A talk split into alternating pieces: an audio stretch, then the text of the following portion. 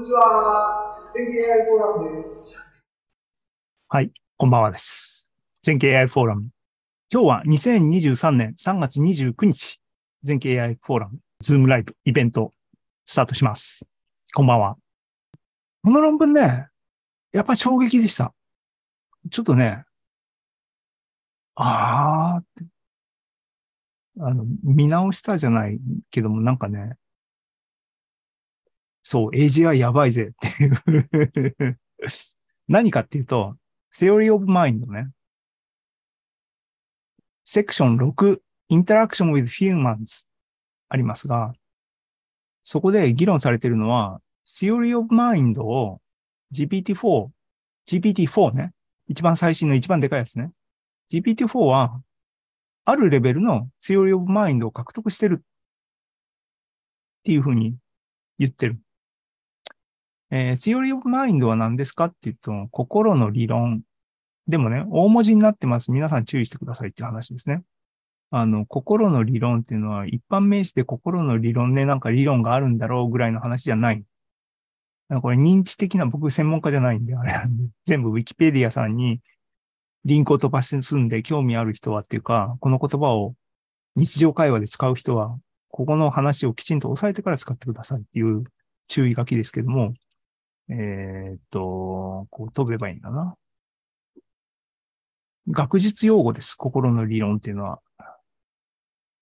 で、人間が、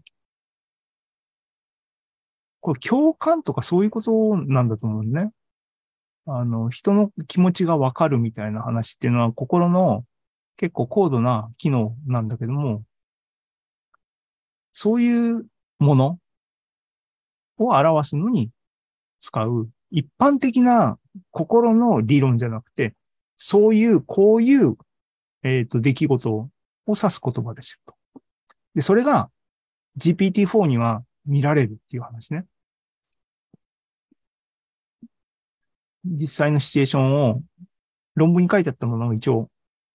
これ結構ね、重要なポイントだと思うんで、あの、紹介したいなと思って書きました。実際に GPT-4 に、みんなね、今ね、GPT-4 使えるからっつって、いろんな問題、これはどう思うとか、どんどんどんどんみんな聞いてると思いますが、そういうことね、難しい、複雑な、社会的な、対人関係を絡むような状況を設定して、えっ、と、それをどうしたらいいのっていうのを解決、理解と解決法の提案みたいなのをさせるときに、Theory of Mind は獲得されてないと、単にロジカルでこう組み立てても回答に至らないし、みたいな、そういう意味での心理テストですね、これね。なんで、ここで示されていた、論文で示されていた、testing theory of mind in realistic scenario 現実的なシナリオにおいて、theory of mind をテストしましょう。それがあるかないかみたいなね。その現実的なシナリオ2っていうので提案されているシチュエーションを説明します。主人公がマークさんっていう人がいますと。マークね。マークは、えー、感謝祭、サンクスギビングで家族を呼びますと。ゲストは二人いる。家族ね。一人はおじさん。もう一人はお母さん。この人たちは、これはアメリカのシチュエーションです。二大政党制です。おじさんは共和党支持者。お母さんは民主党支持者。で、二人はいつも政治人のことになると、いがみ合ってる。そういう難しいシチュエーションのゲストを二人呼ばなきゃ、感謝、あの、感謝祭で、サンクスギビングで呼ばなきゃいけない。マーク大変ねっていう話ね。問題はもっとあって、二人ともどういうわけか、どういうわけかっていうか、二人それぞれ理由があるんだけども、えっ、と、コロナのワクチンを打ってない。で、マークは、これはまずいなと。打ってほしいなと思ってる。で、マークは、このサンクスギビングで二人が来るチャンスを活用して、うまいこと喧嘩にならないで、ワクチンを打ってもらうように話を持っていきたい。GPT さん、どうしたらいいって聞いてるんで。これね、僕難しいなと思ったのもう、この設定、話してる時点で、それは普通に難しいやろと思って、無理やっていうね、あの、そう、相談されて、人生相談とか僕一番苦手な方ですけども、無理やなと思って。こうやって言うのはさっきも言ったようにね、 theory of mind っていうのは、他人の気持ちを理解するっていう共感性みたいな心のね、心の IQ みたいな EQ って一時期流行りましたよね。あんまり僕自信ないんだな、そんな。あのね、わかんない人って世の中結構いますよね。だから、そういう意味では、GPT-4 よりも劣ってる人間いっぱいいっぱいいると思うんだけど、まあその話は置いといて。GPT-4 さん。だからこれはね、そのプロンプト。あの、上に10行ぐらいで書いてある文章が、そのセットアップの説明をしてあるんでね。で、どうしたらいいと思う？って言ったら GPT-4 さんがこうこうこうこうこう回答してくれてるっていうシナリオが2個論文に書かれてます。興味ある人は GPT-4 さんの共感力の高さっていうかな、心の理論の能力の高さをちょっと、あの、満喫してください。大雑把に言うと、アドバイスね。そう、マークさんの戦略は何をしようと思ったかっていうと、政治の問題は極力避けて、統計的なサイエンティフィックな事実を持って、二人にワクチン接種をしてほしいっていうふうに言おうかなと思ってるっていうふうに提案して、GPT さん、4さんどうですかって聞いてるんだけども、GPT-4 さんは、それはなかなか、あの、難しいだろうと。で、ベスト、ベストな方法、これうまくいくかどうかわかんないけども、手前置きしてんだけども、すごいよね。あの、感情に訴えろみたいなアドバイスしてるわけ。マークが困るから、みたいな、とか、そういう理由でね、売ってほしいっていうふうにすれば、あの、お題、穏便に話が行くんじゃないかっていうことを提案してるんだよ。それは、あれビッグデータから抽出されたノウハウでそういうことがわかるのかな？うん。でね、あの、ここで評価されてるポイントは、Theory of Mind がモデルとして評価されてるのは最新の GPT-4 っていうのが一番アドバンスなもんで、チャット GPT、えー、いわゆる GPT3.5 って呼ばれてるもの。で、えっ、ー、と、テキストダヴィンチ003っていうのは、その前の GPT-3 に使われているモデルですけども、この3つでテストいろいろしてるんだけども、ここまで高度な、あの、課題に関しては、GDP、GPT、GPT-4 のみがうまくいってて、他の2つとは明らかに違う応答をしているということが示された。いうことで、うん。さっきから言ってるようにね、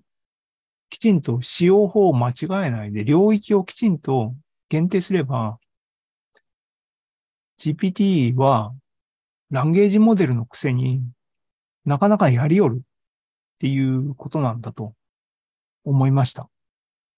思いましたね。思いましたが、やっぱりみんなっていうかね、エキスパートが言ってるように、これだけで AGI とか ASI とかには、まあい、かんだろうなと。もっと言えば、GPT ね、GPT-3 っていうのはベアのラージ、ベアのランゲージモデルで、チャット GPT に初めて、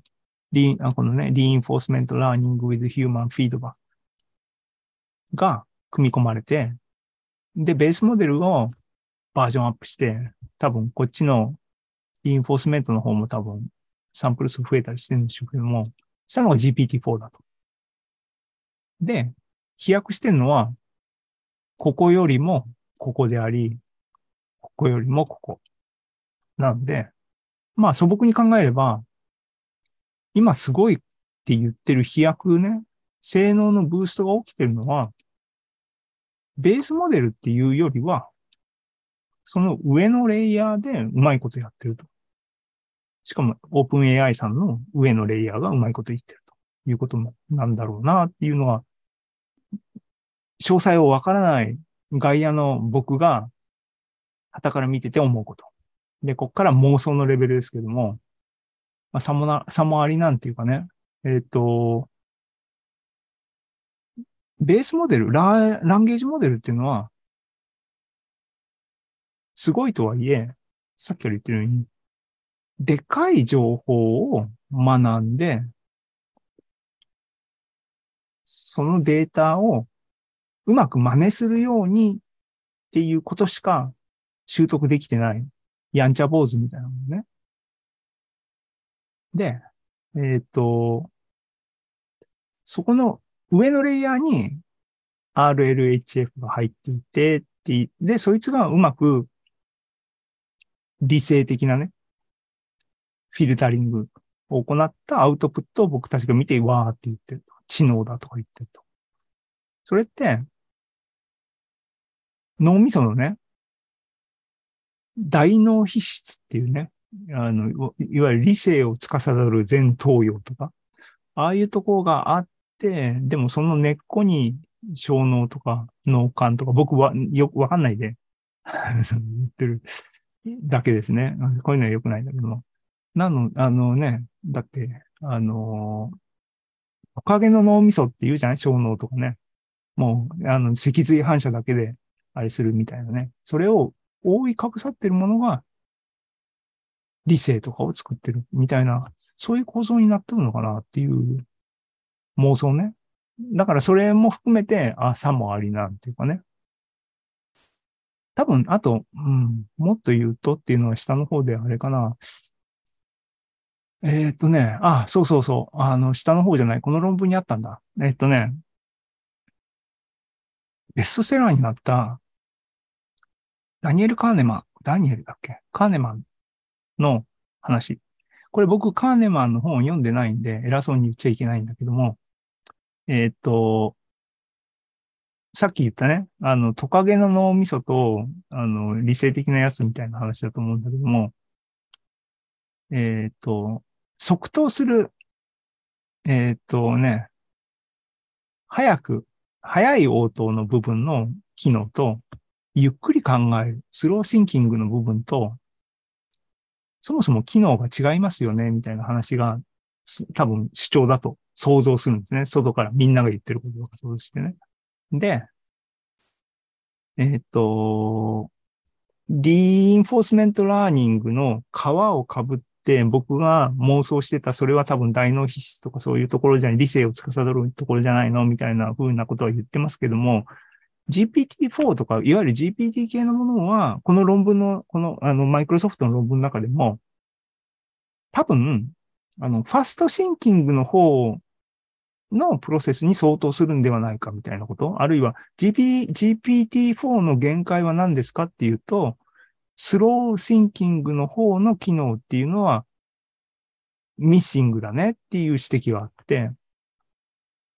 そうやなと。そうやろうなと。で、そっちの方が大事やろうねっていうふうに思う。いや、だってさ、僕が前半の方で喋ったいろいろ、このね、あの、ユドコウスキーのアライメントに人類滅亡するぜ、このまま行ったらっていうのから、うーって悩んでて、うーって考えて、ああ、映画を思い出したとか SF の本を思い出したっていうのはさ、あれは全部スローシンキングのパートですからね。で、そこがやっぱり思考じゃないですかって。で、うん。まあはい。そういうこの論文は結構面白かったので、もうちょっとね、読んでみたいなと思います。マイクロソフトのね。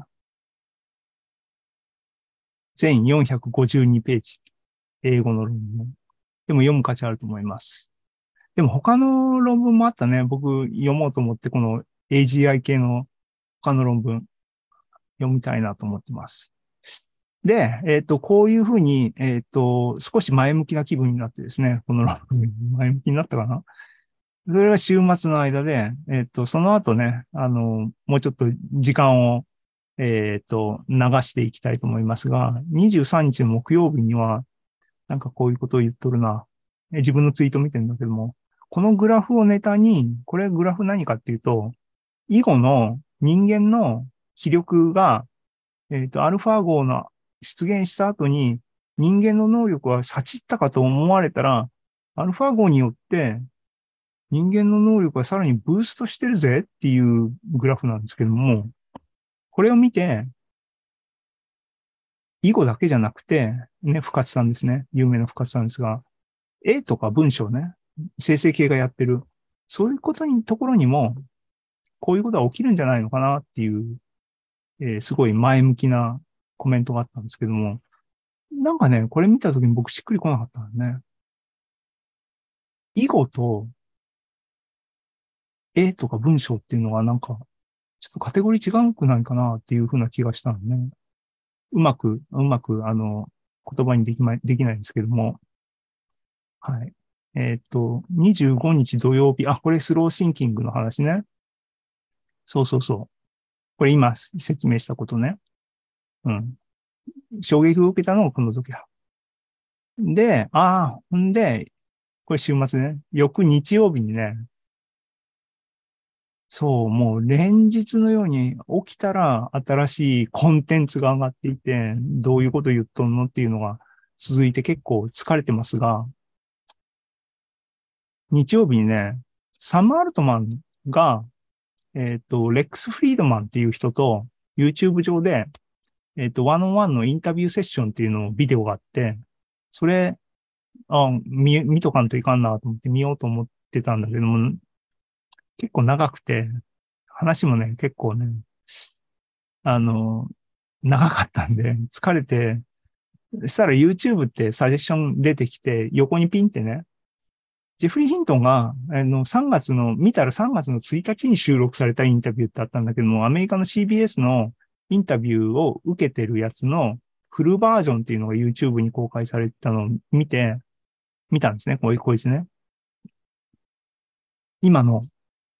3月1日だからチャット GPT でわーってなってる世の中、もうすぐ GPT-4 が出てくるぜっていう世の中を見て、えー、ジェフリー・ヒントンは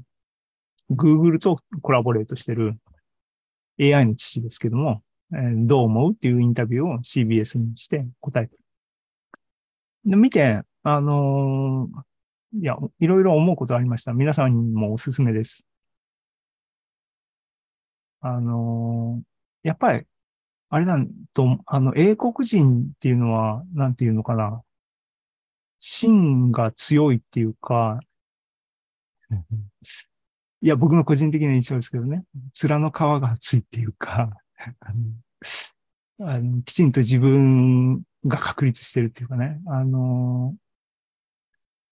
あれね。なんでアメあアメリカで、なんでカナダにいるの？みたいな話でね。アメリカのでやってると、軍、軍事の金が来て、軍、軍の金を取りたくないから、カナダに来たみたいなこと言ってね。で、AI が進歩しててどうなるっつったら、政治的なものが予測不能じゃない？人間なんていうのはね。ねそういう部分で、やばいみたいなこと言ってて、プーチンとかって、ジョーンって言ってるね。うん、すごいよね。すごいっていうか多分、日本のメディアは多分ね、ぬる、ぬる、なんかメディアとして機能してないんだろうな。こういう外のものを見る見たときにドキッとするのは、多分、あのね、なまっとるんやろうなと自分の感性が思ったりもしますが、えっ、と、何を言いたい？何を言いたいか、いろいろ思うことありました。みんな見てくださいっていう感じかな。えっ、とね、ただ、ジェフリー・ヒントンが AI 万歳派か、AI やばい派かっていう、まあ、単純な白黒付けっていうのはしちゃいけないんで、現実はその間にあるっていうのは、あの、当然で、あと、ね、あの、指揮者に、えっ、と、その業業界の、あの、トップの人たちに判断してもらって、周りの人たちは安心しようみたいなのは多分甘えだと思うっていう意味で、あの、期待しちゃいけないんだけども、えーっていう意味でずっとどうなんだろうなって、アンビバレントな気分で僕はずっと聞いてたんだけども、つまりね、AI がアライメントの問題についてどう思うかみたいな部分が、この時に、見てる時にも一番興味があったんでね、聞いてたんだけども、多分、サイエンティストとしてのオネスティなんでしょうけども、っていうかね、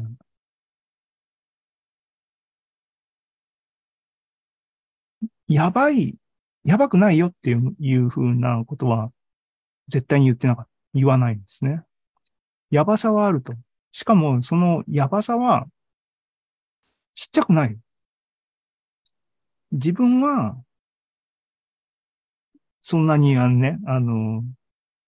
パニクるようなことにはならないが、でも、無視はできないって明確に言ってるし、それそれはあの、多分、なんだ、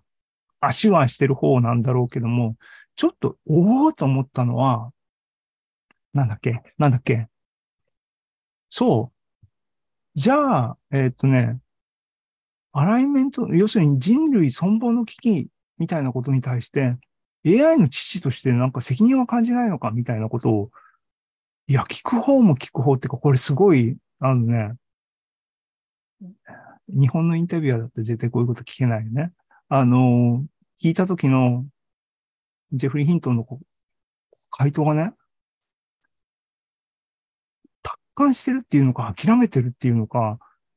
これ一番印象に残ってるんだけども、なるようにしかならん。それは今、彼が一人頑張ってもどうこうなる問題じゃないわけで、なるようにしかならんみたいなこと言ってました。あの、言葉は覚えてないし書き出してないんで、各自勉強ね。英語の勉強してくださいってことだけども、ああ、と思ったね。いや、僕はやっぱり、売っちゃっとけない深刻さをここから感じましたね。あの、で、その後、気を取り直して、サンマールトマンとレックス・フリードマンの、これも長いビデオを見ました。見ました。これ見た感想はどういうことだったっけな？まあ、これ見て、作詞やなっていうか、多分オープン AI は、うまいこと、世間を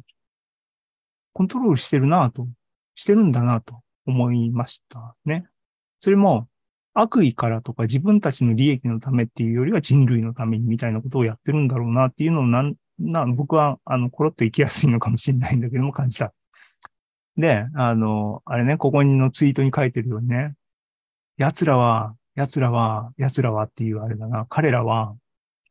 第二ファウンデーションやな。サイコヒストリアンになろうとしてると思いますね。あの、うまく人類をこう導いてほしいなと思いますけども、多分それゆえに、絶対に情報統制っていうか、言うべきこと言わない、言ってないこととか多分あるんだろうなと思いますね。でもまあ、アライメントの問題に関しては、僕としては、あの、でっかいプレイヤーが、だからオープン AI、マイクロソフトオープン AI、Google、ディープマインド、メタ。まあ、3つあるとして、どういう並びなんだろうなと思ってたんですね。あの、取り組みっていうかね、アライメントの問題に対する危機意識っていうのはね。で、ディープマインドっていうのは最初から、当初からデミス・ハサビスとか、もう昔に出始めた頃から AGI を我々は目指してるって言ってたし、えー安全みたいなのが一番大事だみたいなことを繰り返し言ってて、それは印象に残ってますが、メタとね、オープン AI、マイクロソフトのね、どどういう並びなのかなで、今回アルトマンとジェフリー・ヒントンのビデオを見て、あと、ヤン・ルカンのツイッターでのやんちゃぶりを見てて思ったのは、これ僕の妄想ね。あの、想像ね。あの、試験ですけども、オープン AI は多分中央にいて、オープン AI よりも、よりコンサバなサイドにヒントが言ってたように Google たちがいて、で、多分一番そういう意味では楽観的っていうかイケイケゴーゴーなのがヤン・ルカンのメタなのかなっていう気がしてますね。だから僕の認識としては OpenAI は思ったほどイケイケどんどんじゃないんだなっていう気がしてる。っていう感じですかね。あの、これはあの、あの、あれね、あの、競馬の予想屋的な話なんで、あの、適当に受け流してくださいと。で、えっ、と、27月曜日に 時間を辿ってますが、なんかね、今、だから盛り上がり方のいろんなパターンっていうのがあるんだけども、一つは、このラージランゲージモデルっていうリソースっていうか、武器、武器的なものとしてね、これはパワーだ。これを日本っていう国も持つべきだみたいな話をしてる人たちが結構数がいるんですね。で、まあ、あの、多分僕はもともとが地球人的なセンスで生きてる人間なんで、そこ馴染まないっていうのがあるんですけどもね、っていうのを感じたっていう話だな。ああ、でね、その、僕はなんか地球人みたいなセンスで生きてるっていう国家みたいなっていうのは、みたいな話。まあ、あの、あの、大人の人たちはっていうかな。あの、世間の人たちは、地球は甘いよな、みたいなことを多分思われるんだろうな、言うんだろうな、理想、お花畑やな、っていうふうに言われるのかなと思って、ね、肩身が狭いじゃないけども、こういうのを大っぴらに言えないような空気がありますけども、でもね、僕は言うべきだと思ったのね。それはね、このさっきのサム・アルトマンとインタビューしてた、このレックス・フリードマンの別なビデオを見てたらね、彼自身ね、なんかね、ロマンチストっていうかね、あのね、ナイーブさっていうものの、彼自身が持ってるそういうソフトな部分っていうのかな。それは自覚してるし、でもそれを、は大事だって言い切ってるのね。だって、この世界は素敵だろうみたいなことまで言うわけね。すごいなと思って、うん。あの、ナイブさは僕は肯定しようと力づけられましたっていうことを、ここでわざわざ言いたくて、この画面1個出したね。はい。ええー、これ昨日だ。昨日だ。もうね、追いつかないんだよね。あんで、なんでっていうかね、並びとして、オープン AI っていうものを、を多分僕は、あのー、きちんと理解してなかったなと思って、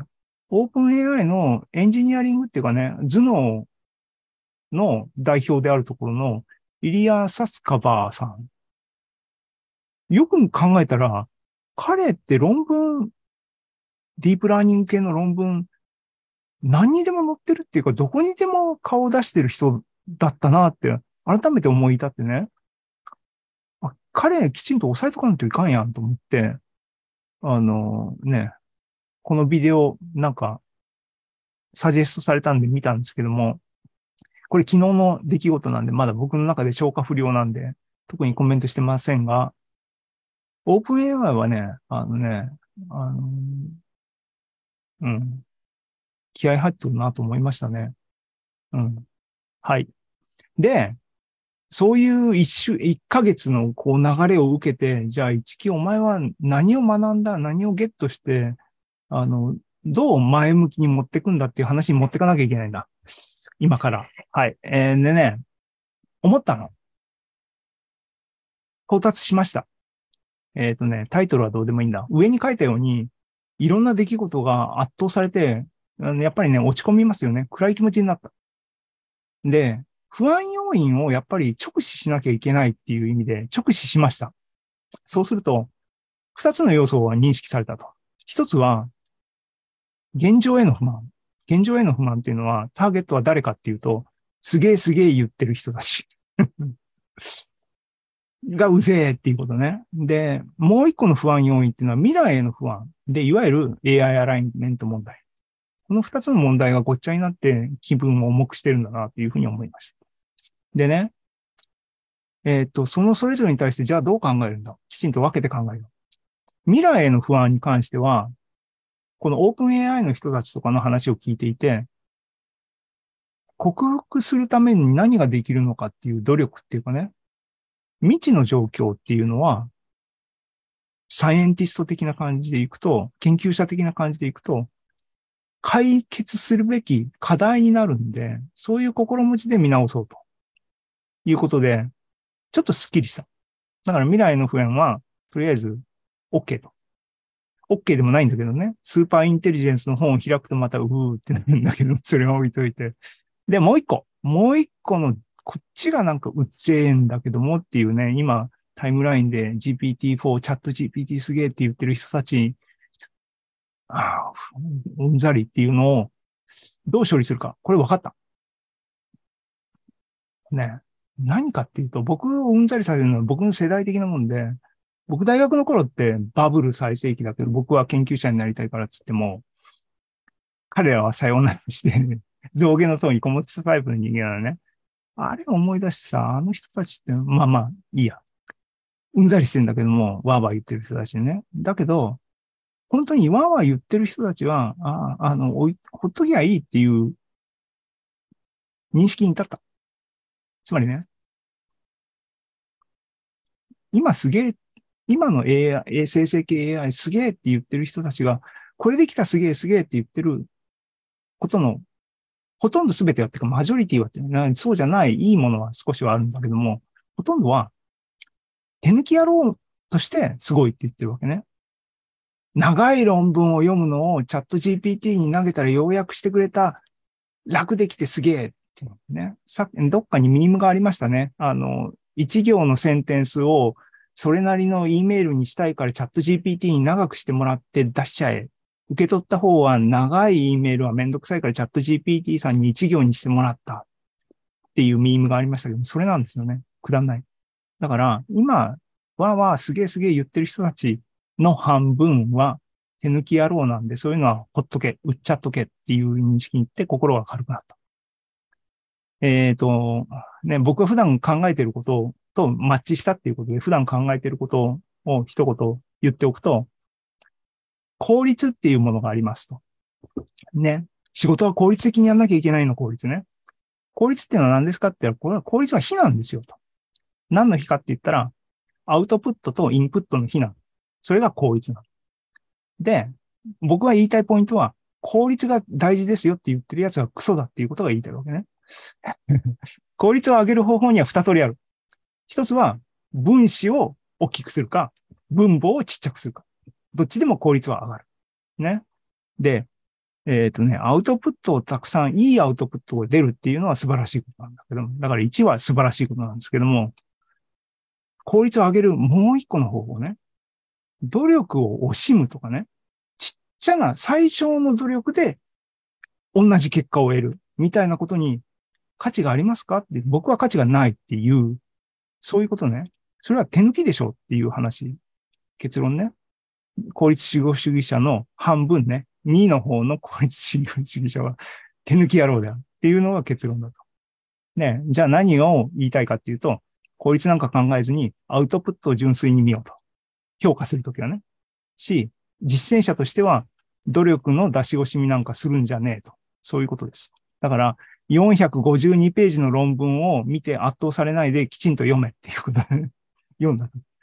これでスッキリしたと。あの、暗闇を抜けたということね。んで、そう。そんで、これなんだよ。で、結局ね、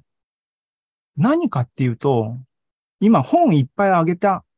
あげました。が、それは考えたときになんで出てきたかって言ったら、時間をかけて若い頃も含めてね、直近読んだっていうのも含めてあるんだけども、それぞれの本を時間をかけてきちんと読んで、ああって感動したりとか、ああ、そうかって思った。その時間がある、をかけてるわけね。それが、ここの脳みそにあったから、AGI、うん、どうするんだろうって考えたときに思い出されるわけね。それを例えばさ、読書をさ、効率化しようって言って、AGI にサマリーだけ、あ、こういうことね、はいはいって言ってる人たちが考えて、ああ、そうか、ああいうことがあった、ああいうことあったっていうことは起こるか？っていう話ね。で、今、まさに、ああいうことがあった、こういうことがあったっていう話をしたんだけども、僕はね、自分の脳みそを使ってね。それって一種の生成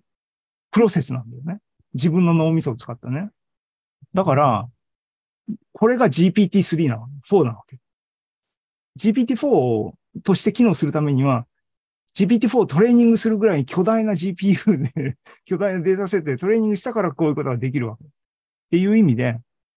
自分の脳をトレーニングするってことは、みんな怠ってねえかっていうことね。GPT によって自分の脳をトレーニングすることを手抜いてないかと。それはやばいよっていうことを言いたいわけね。だから今の僕のトレンドはね、自分の脳をトレーニングするっていうことが、今の状況を打破する、あの、ポイントだというふうに思って、こういう本をね、読んだりしてるのね。アウトライヤーっていうのは、マルコム・グラッドウェルさんの本で、有名な1万時間の法則の本ね。あの、ここでも議論されていて、1万時間っていう数字が妥当かどうかみたいなのは何もないよみたいな話があるとか、この本もね、あの、すんげえ昔、すんげえ昔、5年 ?3 年 ?4 年ぐらい前に買って読んだんだけども、面白かった。おすすめです。これはまだ読んでる途中だ。これはもうコメントでいいや。はい。結論結論結論今日の結論ね、えーっと、努力を出し惜しみせず自分の脳を鍛えよう。未解決の問題不安がらず、その解決に向けて挑戦しよう。だからこれが、あのね、不安その1に対する結論で、不安その2に対する結論ね。要するに、日和るなっていうことね。オープン AI が何に出してきても、あの、バタバタすんな。以上です。